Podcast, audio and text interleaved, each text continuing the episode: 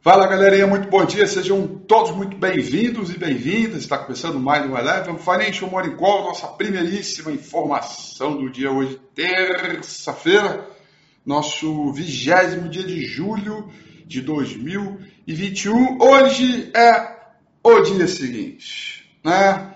O dia seguinte da gente ter, é, ter vivenciado o sell-off de ontem, preocupação com o global, dólar explodiu, foi lá visitar a estratosfera, as bolsas caíram, foram lá visitar o pré-sal, o rendimento dos trades despencando, o índice VIX explodiu, commodity para baixo, e a gente pôde sinalizar é, o mercado atento à variante Delta Covid-19 e todos os desengolares a respeito das consequências disso, e aí aumento de número de casos em alguns países, é, na Vila Militar, na Vila Olímpica, né, é, lá em, em, no, no, Japão, onde está tendo caso. Enfim, aí começa aquela especulação, o mercado em algum momento sempre traz ali algum tipo de incerteza, é, e, e, movimento. Eu não sei se vocês assistiram, é, eu não sei se vocês assistiram a CNN é, ontem à noite, né, é, no qual é, teve uma, uma matéria muito legal da é Landim, né? Agora só esqueci o primeiro nome dela, tadinha. Raquel Landim, desculpa. É, esqueci, tinha esqueci completamente. E a Raquel Landim, ela entrou no ar dizendo: Olha, eu conversei com o Rafael Figueiredo, né? E, e aí ele foi quando ela falou uh, que é a minha opinião que eu vou dar aqui para vocês, né? É, ontem à noite, o qual ela disse: Olha, é, a preocupação com a Covid, com a variação Delta, ela é legítima. Ah, mas na boa, ela não deve perdurar e não, tampouco não acredito que ela deva é, fazer o mesmo movimento de sell-off é, como aconteceu em fevereiro, março é, do ano passado. Isso porque é o vírus ele é um inimigo conhecido. Né? Ele não é assim. O mercado ele tem medo de escuro, mas ele não tem medo de crise. Né? O mercado tem medo de crise. O mercado vive com riscos todos, todos os dias. Viver todos os dias diante desse ambiente de crise, ok. Não ter certeza o que ver à frente, portanto, não saber calcular os riscos disso, é a hora que o mercado fica preocupado. E foi isso que aconteceu. Né? É, é, lá naquele sell-off, os mercados recuperaram. E aí eu disse uma coisa para ela ontem, é, é, que eu falei, olha, e outra coisa, é, todas as grandes quedas que a gente tem visto no mercado, né, to, todos os grandes movimentos que a gente tem visto no mercado têm sido absorvidos é, por é, bancos centrais. Aí abre hoje o Financial Times, abre hoje a Bloomberg, abre hoje o Wall Street Journal. Moedas e commodities bolsas interrompem fortes quedas nesta segunda-feira causadas pela disseminação da, da variante Delta da Covid.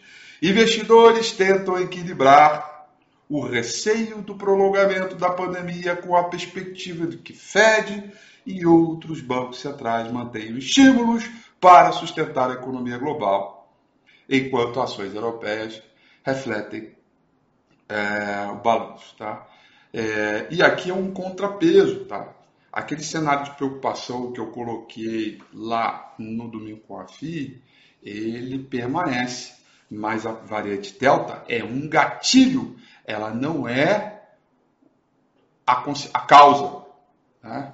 É um, um gatilho para gerar outras consequências. A causa vem de outros assuntos que a gente comentou no domingo com o Rafi. Então saiba separar um pouco, que é um pouco do ruído e um pouco também é, do fato. Né?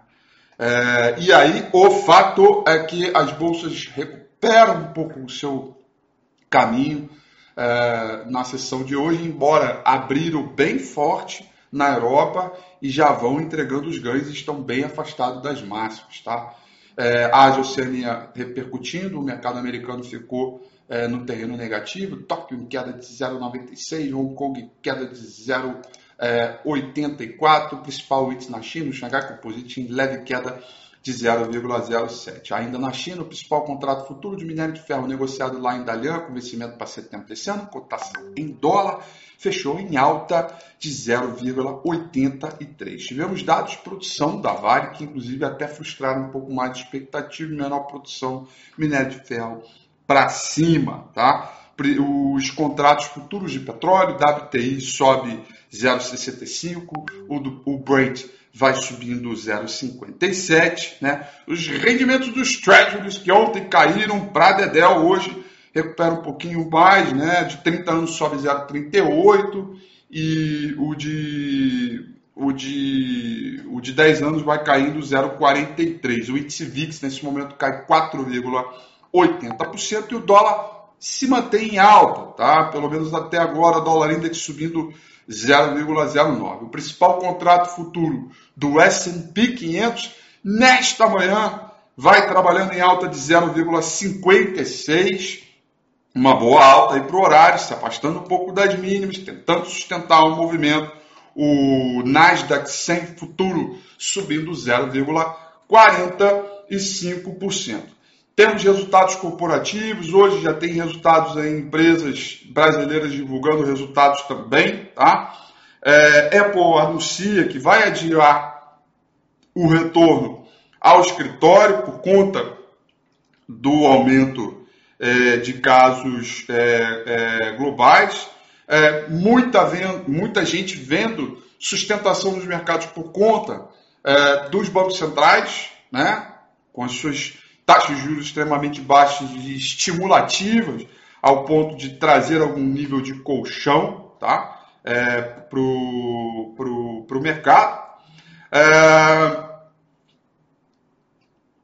e, evidentemente, os lucros corporativos, vindo dos resultados corporativos, e perspectivas, né? reavaliação de perspectivas para o crescimento global. Tá ok? Então, tudo isso aí vai é, levando em consideração é, o movimento é, é para todos os mercados, isso vai sustentando um pouco.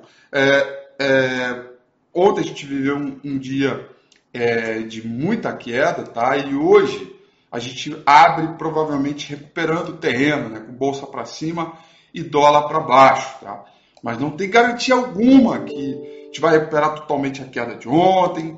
Ainda tem que ter um pouco de cuidado, tá? A gente tem alguns sinais aqui é, conflituosos, né? Porque no contrato futuro do Ibovespa a gente confirmou suporte, deixou sinal de fundo, ponto de retomada, mas no Avista já não foi tão forte assim. Então, pelo menos confirmou a mínima ali e tal. Então, tem algumas coisas que a gente precisa ainda ter algum cuidado, tá? A análise do domingo permanece.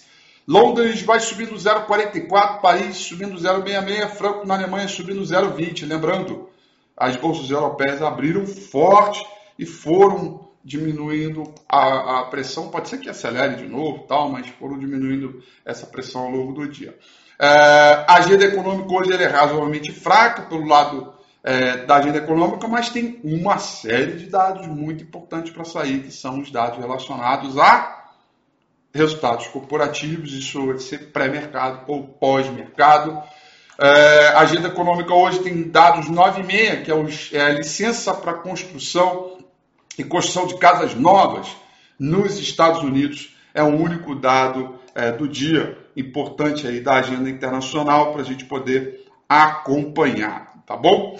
É, dito isso, vamos dar uma olhada aqui no gráfico do índice Bovespa mostrando aqui para vocês o movimento do mercado. A gente vem de três quedas consecutivas, a de ontem foi bem forte. Repara que a gente deixou uma sombrinha inferior é, dessa recuperação que eu estou falando, e esta sombrinha inferior aqui ela foi suficiente para fazer com que o mercado fechasse acima dos 124.280 pontos, que era a zona de suporte, o limite inferior da zona de suporte compreendida entre 125 até os 124.300 Portanto, esta mínima aqui, né, ela tá, foi respeitada. Três dias seguidos de queda, banda de Bollinger abrindo, volatilidade maior, saldo de volume até um pouco pior do que a gente está vendo.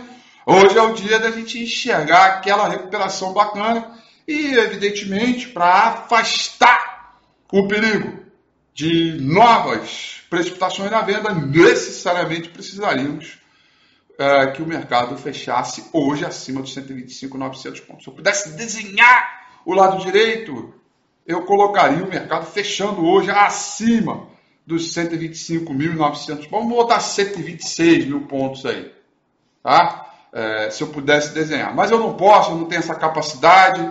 É, quem manda é o senhor mercado, a gente está aqui para rastrear a tendência e algumas oportunidades é, é, poderiam ter sido buscadas ontem. Ontem também teve remanejo de stop. É fazer o simples, né, gente? É fazer o simples, continuar fazendo o simples. Quando tem oportunidade, você diminui a posição. Quando tem oportunidade, você diminui o stop. Quando tem oportunidade, você até compra um pouco mais. Você vai trabalhando conforme a, a apresentação do mercado. O que você, é, obviamente, de acordo com a tua estratégia. O que não pode o que não pode acontecer é você querer bolar uma estratégia com o mercado acontecendo. Acontece alguma coisa, não, agora minha estratégia é igual ontem. Recebeu uma notícia, é, quatro dias, três dias seguidos de queda do Ibovespa, tá?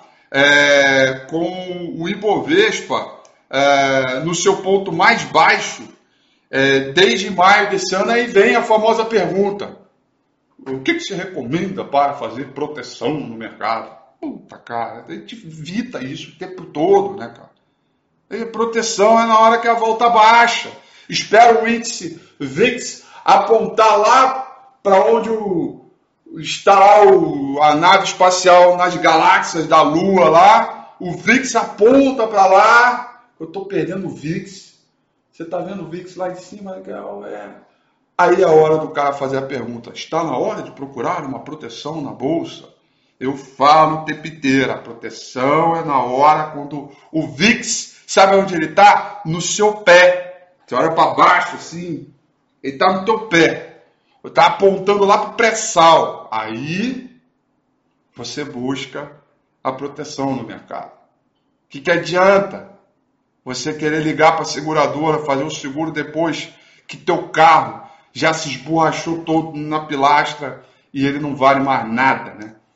Então, tô até agora procurando o VIX lá em cima. Gostei dessa procurando ali, né? Então, é...